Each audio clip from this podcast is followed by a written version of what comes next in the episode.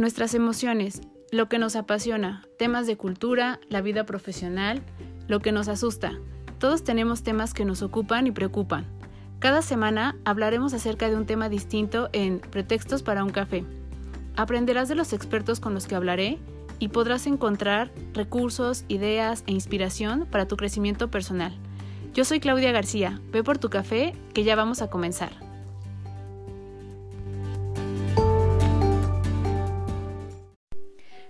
Todos, bienvenidos a un episodio más de Pretextos para un café.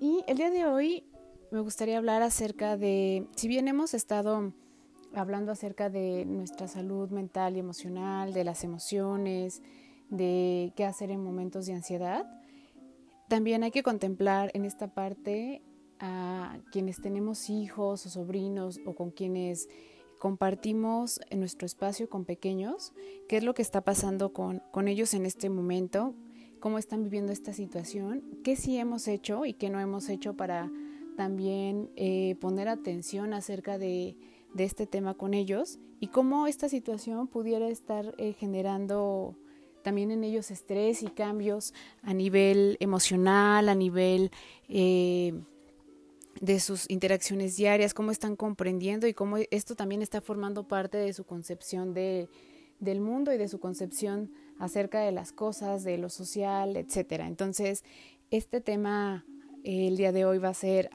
eh, acerca de la salud emocional en los niños, entender cómo funciona y entender también cómo nosotros jugamos un papel muy relevante con ellos, qué podemos eh, aportar en estos momentos y que creo que serían cosas que también podríamos eh, hacer que permanezcan y que sea algo ya cotidiano el preocuparnos por esto y el ser conscientes de cómo nosotros nos manejamos, cómo tenemos una conversación con ellos y cómo lo que hacemos repercute en su desarrollo y va a ser un factor esencial para la formación de su carácter, para la formación de sus emociones, para la formación de cómo van a relacionarse con el entorno y cómo van a crear vínculos a partir de esto. Entonces lo primero que, me gustaría hacer es un poco como mencionar cómo funciona esta parte de las emociones en los pequeños y el papel que nosotros jugamos eh, en, esta construcción, los roles que nosotros comenzamos también a darles y entender eh, cómo también en su cuerpo pudieran estar figurando estas, estas emociones que si bien consideramos a veces que pueda ser eh, similar a nosotros, hay algunos, algunas cosas que cambian y es precisamente porque se encuentran en una etapa de, de desarrollo. Creo que lo primero que tenemos que entender es que la personalidad de los niños y el manejo de las situaciones y de las emociones se da en los primeros 10 eh, años de su vida, ¿no? Lo que siga también es importante, pero la parte esencial y la parte fundamental se da de los 0 a los 10 años. ¿Esto qué quiere decir? Que todo lo que tenga que ver con la parte de, aprender a, a relacionarnos con los demás, de la empatía, de las sonrisas, de eh, cómo manejar las situaciones, de qué es lo que reciben también por parte de nosotros y la concepción que van teniendo acerca del mundo y de, cómo ellos juegan un papel en, esta parte social, pues se da en estos primeros 10 años. Si bien eh, nosotros pudiéramos creer que nos estamos cerciorando de que estamos cumpliendo y que estamos abarcando la parte esencial del desarrollo de los pequeños, habría que tomar en cuenta otros factores. No solo es el ir a la escuela y no solo es el cerciorarnos de que se alimenten bien, de que duerman eh, la cantidad de horas que deben de dormir, de que no se enfermen. También es lo que nosotros hacemos con pequeñas acciones y que esto perdura en los pequeños. En algún otro episodio nosotros decíamos que la manera en que nosotros resolvemos los conflictos y lo que sucede en casa, si no damos una explicación acerca de lo que sucede cuando hay algún conflicto o llega a presentarse una riña entre eh, los papás frente a los pequeños, a veces los pequeños lo conciben como que pueda ser un detonante eh, acerca de lo que ellos pudieron hacer o de una acción que ellos pudieron haber ejecutado y comienzan a interpretar las cosas de manera distinta. Entonces yo creo que siempre hay que contemplar a los pequeños en todo lo que sucede en casa, sea algo positivo, sea algo negativo, sea algún evento a nivel familiar, me refiero no solo como en el vínculo que, que tenemos padres e hijos, sino donde también intervienen tíos, etcétera, para tanto para darles un lugar a ellos en esta parte de la familia y también para ayudarles a, que la concepción de las cosas, de temas eh, un poquito más complejos como en los que nos ven preocupados, en los que nos ven pasar momentos de tristeza, pues sean para ellos eh, explicados y que eh, puedan comprender qué es lo que sucede con papá y mamá y con los adultos en estas situaciones. Los sentimientos que, y las emociones que ellos puedan despertar vienen desde la parte primaria, como decíamos, con las emociones básicas que son pues el desagrado, el miedo, este, el amor, ¿no? el, el, enojo. Y una de las cosas que, por ejemplo, son aprendidas y que aquí viene el, primer ejemplo acerca de cómo nosotros tenemos una interacción muy directa con los pequeños, es la sonrisa. Hay diversos estudios y fueron, fueron de los primeros estudios que se comenzaron a hacer acerca de que la sonrisa la aprenden por parte de sus pues de los del papá o la mamá, las personas que están el cuidado del pequeño y es su primer medio, mm, medio de socialización. Entonces la sonrisa juega un papel muy importante. Habría que pensar qué sucede después de que son pequeños y justo ahora que estamos compartiendo el espacio con con nuestra familia, ¿qué sucede si no tenemos días en los que no sonreímos? O si tenemos días en los que eh, la parte de tener momentos de felicidad, de genuina felicidad, es decir, de momentos que compartimos en familia y que no tengan que ver con, con alguien más, em, sino con el núcleo, eh, no se da con momentos de felicidad. Habría que pensar qué pasa y cómo ellos van concibiendo también esta parte y cómo se van acostumbrando a no tenerlo, ¿no? a no recibirlo y a lo mejor no identificamos también que ellos pudieran estarlo buscando y que nosotros no se los estamos dando. Entonces, habría que entender un poco cómo la manifestación de sus emociones es distinta a la nuestra. Por ejemplo, una de las, de las emociones que vemos más en los pequeños es el enojo.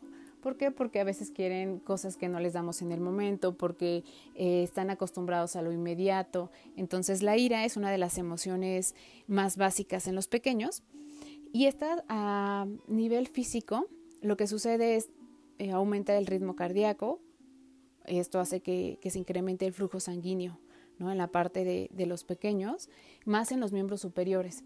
Entonces los niños es por esto que a veces tienden mucho a ir a la parte de manotear o de pegar cuando están molestos. Esto hace que se aumente o que haya un aumento en las hormonas, en la adrenalina más en específico, y es por eso que de repente pueden tener sí bastante fuerza cuando llegan a, pegar, ¿no? Entonces, esta podría ser una explicación para entender qué sucede físicamente cuando un pequeño está enojado. El miedo es otra de las eh, emociones que constantemente podemos ver en, los pequeños y aquí eh, disminuye la sangre o el flujo de la sangre en el rostro.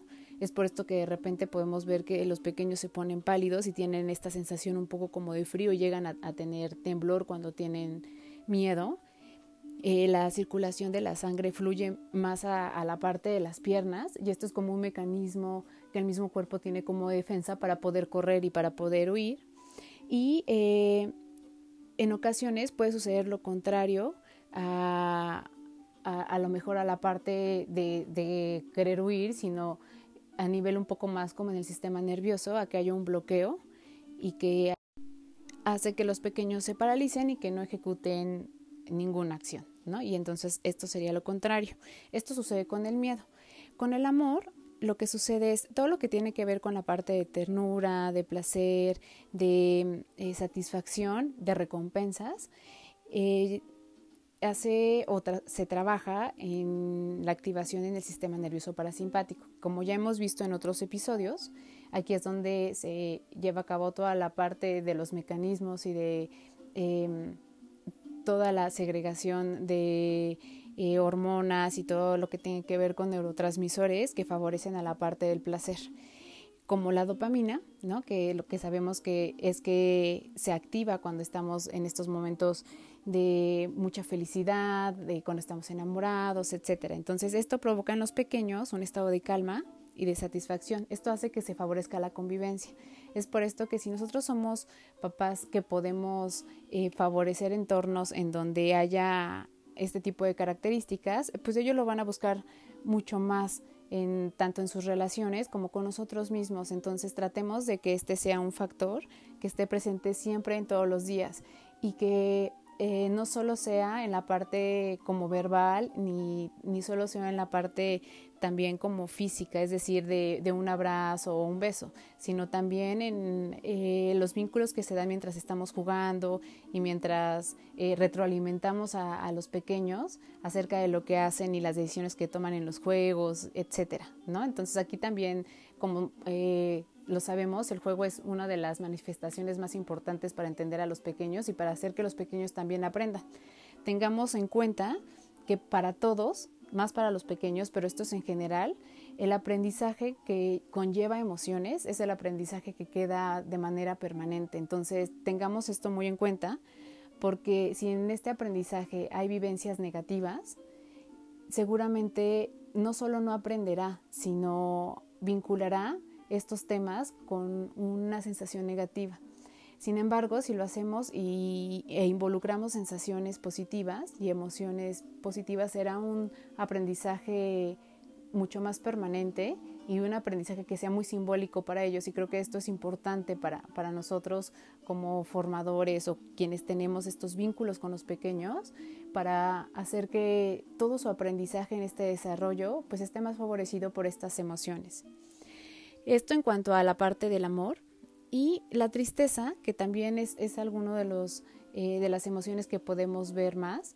Aquí hay que tener mucho cuidado y por eso la dejé al final, porque hay que identificar bien y hay que aprender a conocer a nuestros pequeños, así como invitamos mucho a que nos conozcamos a nosotros mismos, conozcamos a nuestros pequeños y cómo manifiestan estas emociones, principalmente la de tristeza.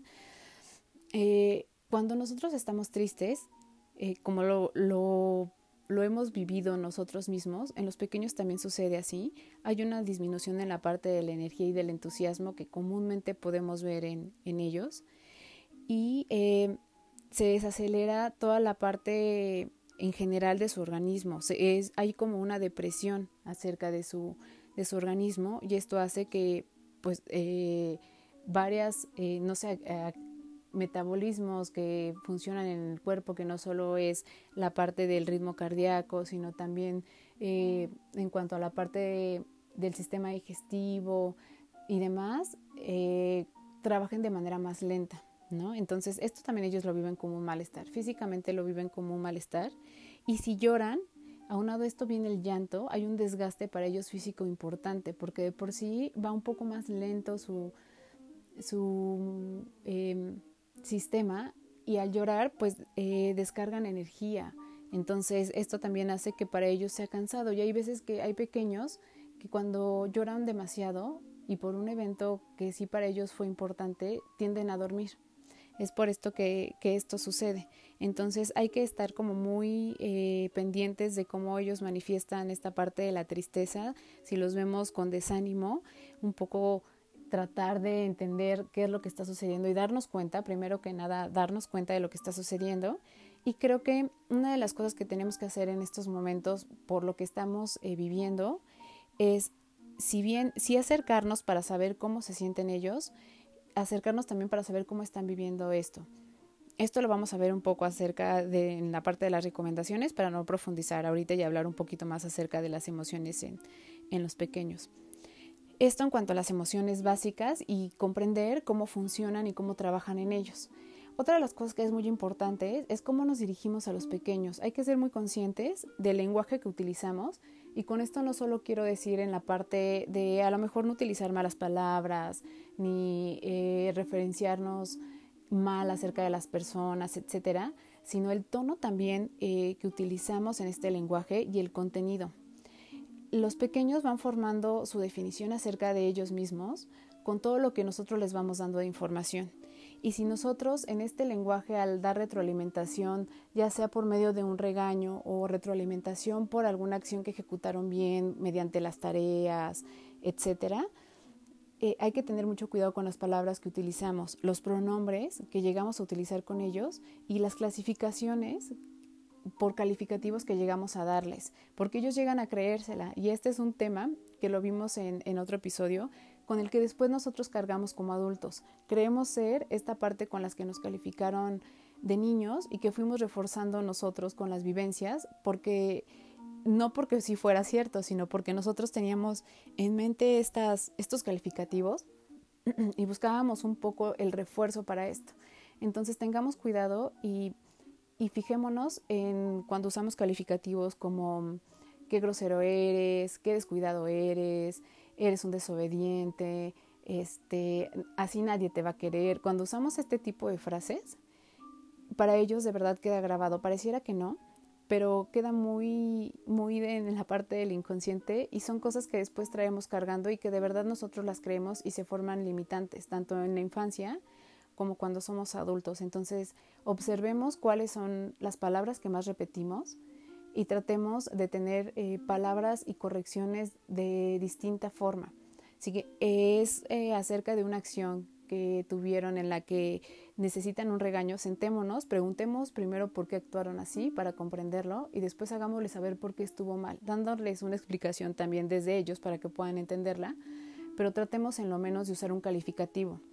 Y siempre, digámosle, cuál es la consecuencia de las acciones que ellos ejecutan que no son buenas, como por ejemplo el pegar.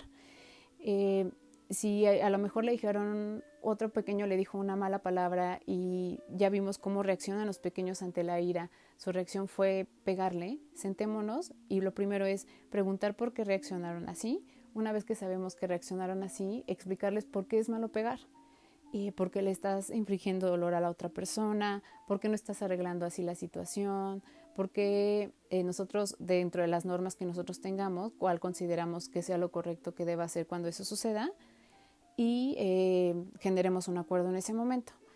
Todo desde la parte de comunicación con un pequeño, no como lo haríamos con un adulto.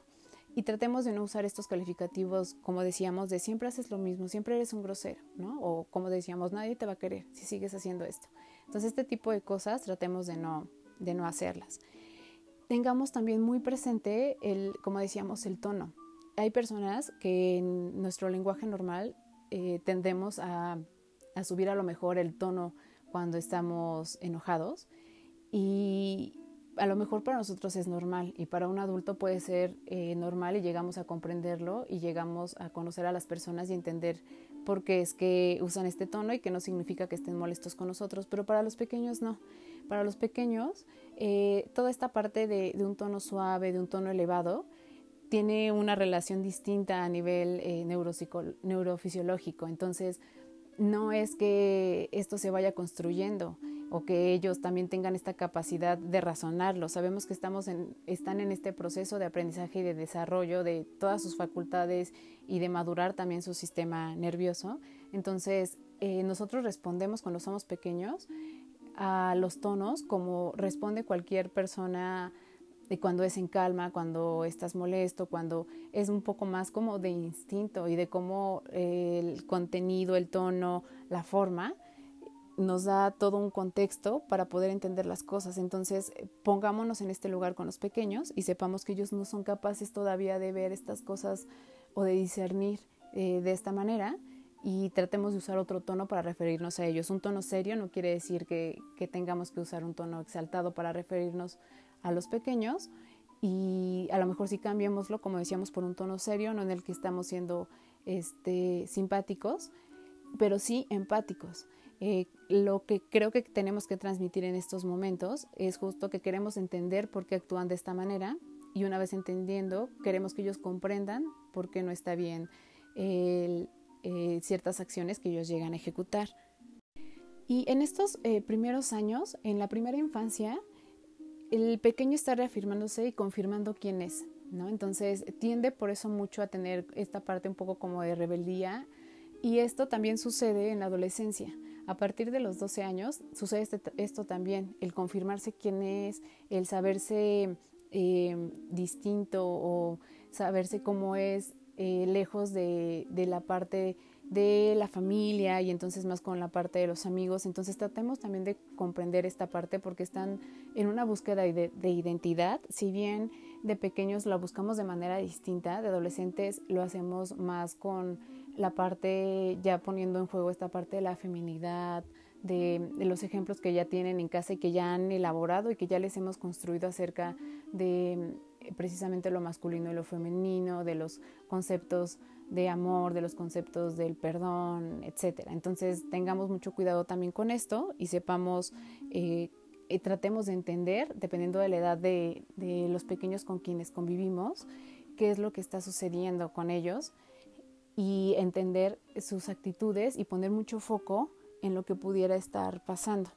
Como decíamos, eh, la intención es que podamos acercarnos y entender cómo están viviendo esto nuestros pequeños.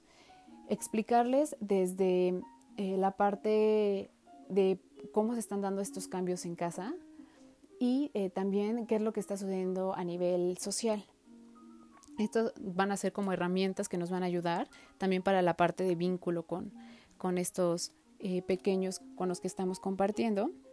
Y em, la intención es que tengamos ahora que, que, hay un poco más de tiempo y de espacio, la oportunidad de profundizar eh, con, con, los lazos que nosotros creamos con ellos, ¿no? Eh, enseñarles mediante a los niños, por ejemplo, mediante los cuentos, es muy importante porque ellos aprenden tanto a que la información no sea como el este es el deber ser, sino ellos aprenden a elaborarla de una manera distinta. También sepamos que la manera en la que ellos se manejan un poco es mediante la curiosidad, entonces esto también nos puede ayudar mucho para saber cómo dirigirnos hacia ellos y de qué manera hacerles llegar este conocimiento. Y tengamos un presente que por más que nosotros hablemos con ellos, siempre la manera de aprender va a ser el ejemplo que ellos vivan de las personas que para ellos son representantes, eh, los principales representantes de su vida ¿no? y, de su formación, que generalmente somos sus papás. Entonces, sepamos que el ejemplo que nosotros les demos, por más explicaciones que les demos acerca de lo que es ser empático, de ser bueno, de no portarse mal, de no decir mentiras, se va a reafirmar con lo que nosotros hagamos. Es por eso que este tipo de cosas como las que solemos escuchar acerca de mm, el hábito de la lectura se aprende en casa si tienen a papás que leen o eh, em, comparten en la escuela esta, esta práctica, eh, sabemos que es por esto, porque se da este ejemplo y hay, por ejemplo, escritores que dicen, eh, yo comencé a leer muy pequeño, desde muy pequeño porque en mi casa siempre había libros. Entonces esto también nos habla acerca de un ejemplo que se da y de cómo los recuerdos y lo que se vive precisamente va formando parte de su carácter, de su personalidad y de las preferencias que ellos pudieran tener acerca de varias eh, cosas. La empatía, por ejemplo, sabemos que es algo que se aprende también. Entonces, en la medida en la que ellos nos vean ser empáticos con los demás, solidarios con los demás y más en este, en este tiempo, ellos lo van a poder eh, aprender. Y eh, también entender que si bien nosotros nos manejamos mediante dos inteligencias, que es la racional y la emocional, en ellos está construyendo la racional, entonces no querramos que ellos entiendan todo de la misma manera en que nosotros lo, hacemos.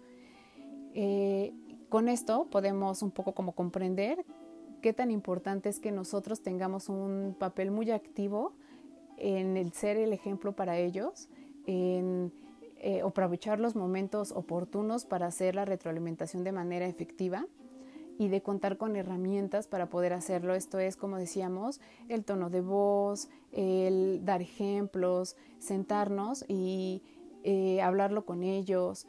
Por ejemplo, cosas tan eh, importantes y tan eh, sencillas de hacer como el agacharnos con ellos o sentarnos con ellos para que nuestra mirada en la comunicación esté al mismo nivel que el de ellos, les hace generar también empatía y ponen mucho más atención y se sienten comprendidos. Entonces esto creo que también es muy importante. ¿Por qué todo esto es tan importante y, ahora es un momento crucial para hacerlo? Porque como decíamos, sí se define la personalidad, pero también nos ayuda y nos prepara para otros eventos. Las emociones son las que nos permiten afrontar las experiencias difíciles en la vida. Y una de las cosas que sucede cuando estamos grandes es también qué tan permisivos somos con las personas, qué cosas dejamos que nos digan y que nos lastimen y qué cosas no, pero todo comienza desde casa.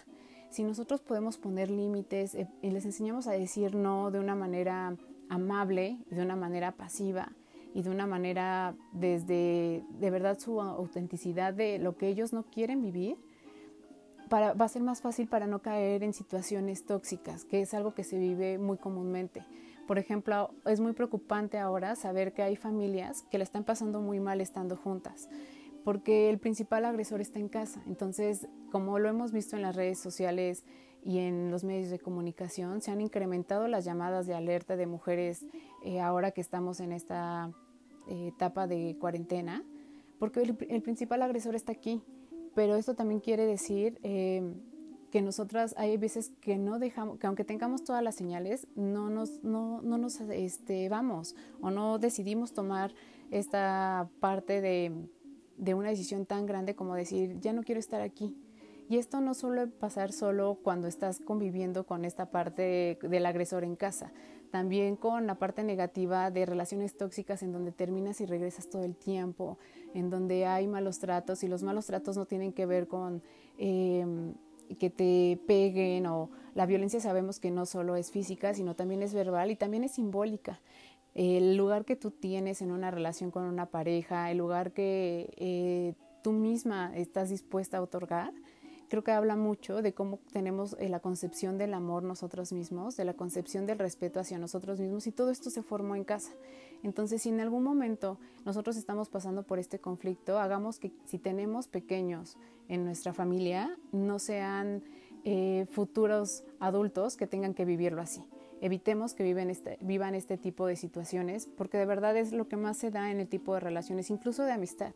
Si hay amistades que de repente no aportan nada positivo y que al contrario todo el tiempo están eh, con esta parte de ser negativos, de robarte energía, de no tener un propósito y de piden que estés todo el tiempo un poco como para, para la parte de escucha y por más consejos que les puedas dar caen en lo mismo. Hay veces que hay que dejar que ellos solo liden con esta parte y que tomen una decisión desde el fondo que llegaran a tocar porque hay veces que hacemos también mal en ser esta parte de oído, porque estamos sosteniendo un poco esta, este malestar de una relación. Y como decíamos, no solo es cuando vives con alguien, también son en las relaciones de noviazgo. Esto también sucede, como decíamos ahorita en la explicación, con la parte de amistad y también en las relaciones familiares. Entonces hay que identificar este tipo de cosas y por este tipo de situaciones como un ejemplo, saber por qué es tan importante darle a los pequeños una estabilidad y una inteligencia emocional que perdure y también hacerlos respetuosos hacia los demás con valores, saber que puedes lastimar no solo de manera física y también de manera verbal y de manera emocional y que es por esto que los reprendemos cuando llegan a hacer alguna acción como esta. Y en la situación en la que nos encontramos ahorita es un momento para poner este ejemplo de solidaridad, de empatía y de que ellos se den cuenta de que están seguros en el medio en el que se están desarrollando, aun cuando afuera pareciera que todo es un caos, ¿no? Entonces la intención de, este episodio es poderles dar herramientas para que podamos primero conocer cómo son las emociones de nuestros pequeños, dos, por qué es tan importante conocerlas y tres, qué es lo que vamos a ir ahorita, qué podemos hacer para aprovechar esta situación y darles herramientas para que ellos se sientan seguros eh, se sientan protegidos y no vivan esto con miedo como a lo mejor eh, lo puedan estar viendo porque nos ven reaccionar a nosotros, que se sepan eh, que en la parte de su entorno están siendo, como decíamos, protegidos y que también esto es algo que hacemos a nivel de comunidad y que también esto es algo que hacemos a nivel social, ¿no? Y que puede también en la parte de brincar hacia otros países y a nivel global, porque es una situación que estamos viviendo como humanidad. Entonces creo que puede ser un excelente pretexto. Entonces, ¿qué podemos hacer en estos momentos? Creo que lo primero es sentarnos con ellos, darnos un espacio en específico para esta actividad, para preguntarles cómo se sienten. ¿Cómo se sienten con respecto a estar en casa? ¿Cómo se sienten con respecto a los cambios que han habido? Al no ir a la escuela, a lo que llegan a escuchar que nosotros platicamos, ¿no?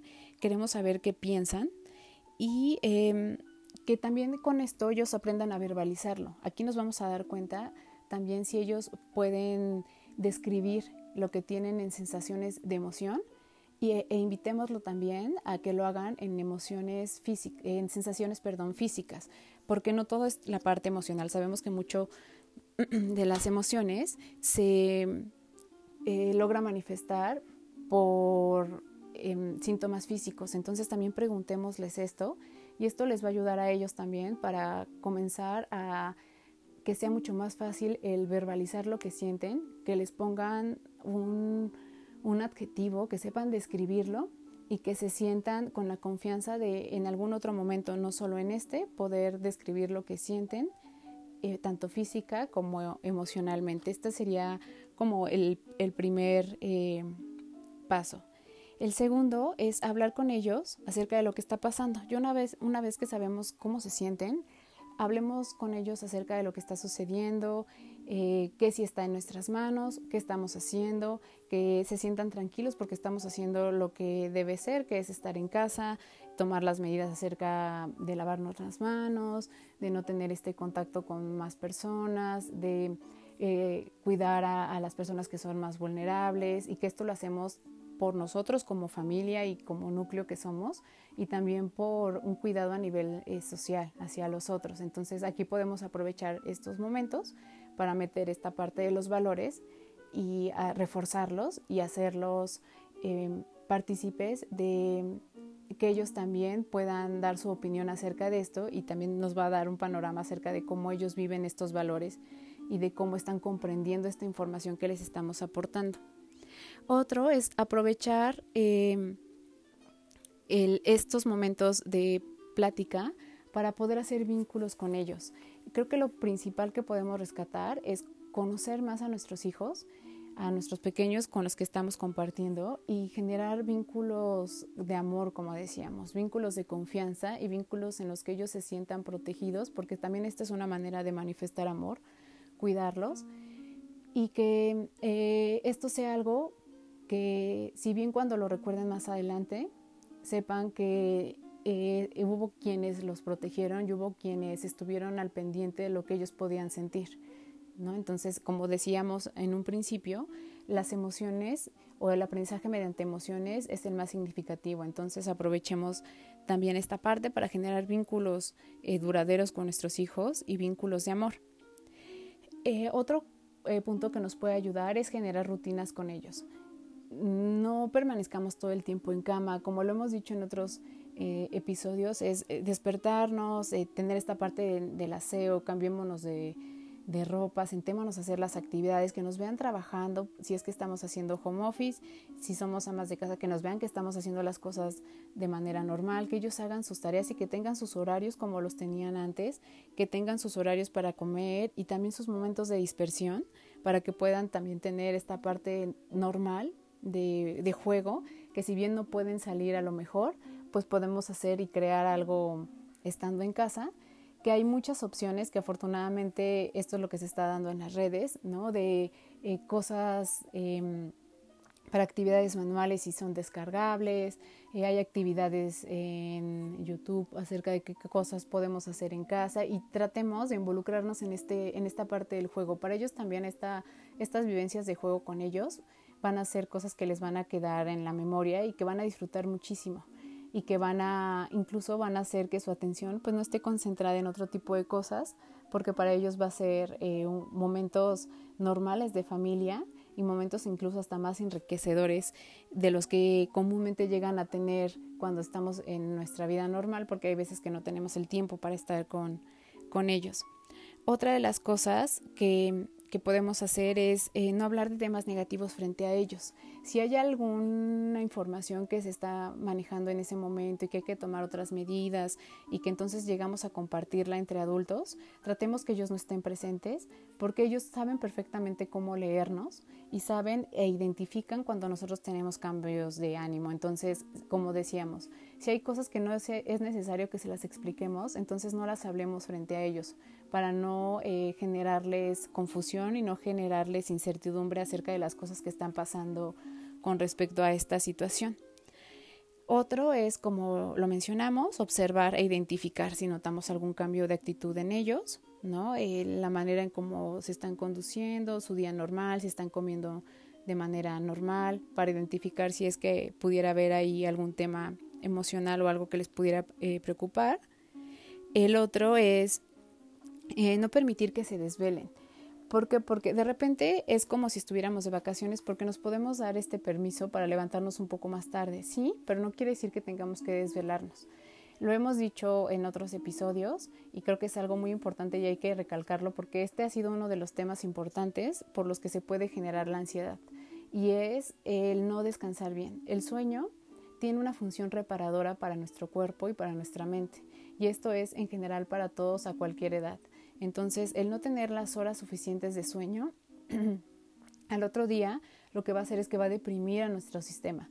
No solo no vamos a poder tener la misma concentración, sino que tampoco vamos a estar del mismo ánimo ni de la misma energía. Entonces, si no ponemos eh, un límite en la parte de las horas de sueño, vamos a afectarlos. Entonces tratemos de que también en ellos esta parte no afecte y seamos también el ejemplo nosotros, no nos desvelemos y también hagámoslo por nuestra salud por la parte de nuestro bienestar en cuanto a la parte emocional y mental. Y esta es una, una recomendación personal. Yo creo que, y es, no es solo porque a mí me gusta mucho la lectura, pero yo creo que la lectura es una de las maneras en las que generamos vínculos con los pequeños muy grandes, el contar cuentos, porque aprenden acerca de, los valores y hay muchos cuentos ahora que podemos encontrar en línea o que puedan ser descargables para poder platicarlos con ellos. Eh, nos dan un espacio, si lo hacemos antes de dormir o si lo hacemos en cualquier hora del día, nos dan un espacio primero en el que estamos solo con ellos, ¿no? Eh, nos dan esta parte de poder eh, reafirmar valores de poder reafirmar eh, temas importantes de emociones también. Y también nos ayuda a que se enriquezca su vocabulario. La lectura es la principal actividad que hace que nuestro vocabulario pueda ser más amplio y con esto también no solo es el tener más palabras para poder eh, explicar las cosas, sino también para poder explicar nuestras emociones. Entonces esto es muy importante, el que ellos tengan esta herramienta para que puedan eh, les sea más sencillo el poder explicar sus emociones, va a ayudarles muchísimo a lo largo de su vida. Entonces, este puede ser un tema o una recomendación importante, la lectura, y no tanto para hacerlo como un hábito porque no es imponerlo, creo que quien, a quien le gusta leer tiene que ser un gusto que le nace, ¿no? que a veces se contagia y se va fomentando en la casa, sí, pero tiene que ser un gusto que nazca de manera individual y hagámoslo más por la parte, como decíamos, de todas estas cosas que nos pueden generar. Y hay libros muy bellos de, temas diferentes acerca de las emociones, acerca de las familias, acerca de los momentos difíciles, de cuando llega un hermanito a casa, de el sentirte este, relegado, sea cual temas, eh, sea cual sea el tema, seguro vas a encontrar uno que pueda ayudarte en alguna situación en específico o que pueda venir a agregar valor a la relación que ya tienes con tu pequeño y que sea, se saque provecho para su desarrollo. Entonces, esto es en cuanto a la información de emociones. Creo que hay mucho más que pudiéramos platicar, pero espero que con esto les pueda beneficiar. Y una cosa hay que eh, entender en cuanto a la parte de, emociones, y más porque tenemos muchos pequeños que la manera en que más manifiestan eh, algunos de los sentimientos son con acciones de enojo. Con esto quiero aprovechar para citar a Aristóteles en el libro de Ética a Nicomaco. Hay una cita que creo que nos puede ayudar para esta parte de cómo se manifiesta casi todo mediante el enojo y también nos pasa a los adultos. Cualquiera puede enfadarse, eso es algo sencillo, pero enfadarse con la persona adecuada, en el grado exacto, en el momento oportuno, con el propósito justo y del modo correcto, eso ciertamente no resulta sencillo. Entonces es por eso que es tan importante conocer acerca de nuestras emociones, de saber expresarlas, de manejarlas de manera correcta. Y nosotros tenemos la oportunidad de hacerlo con nuestros pequeños desde este momento en el que se están desarrollando.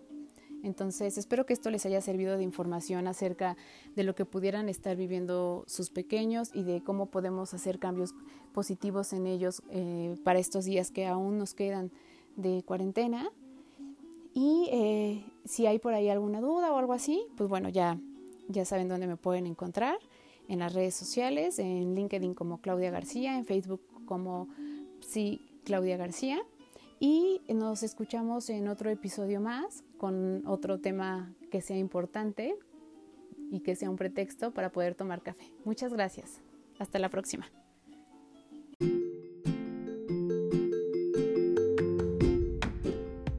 Muchas gracias por estar aquí. Nos escuchamos en el próximo episodio con un pretexto más para hablar de otro tema.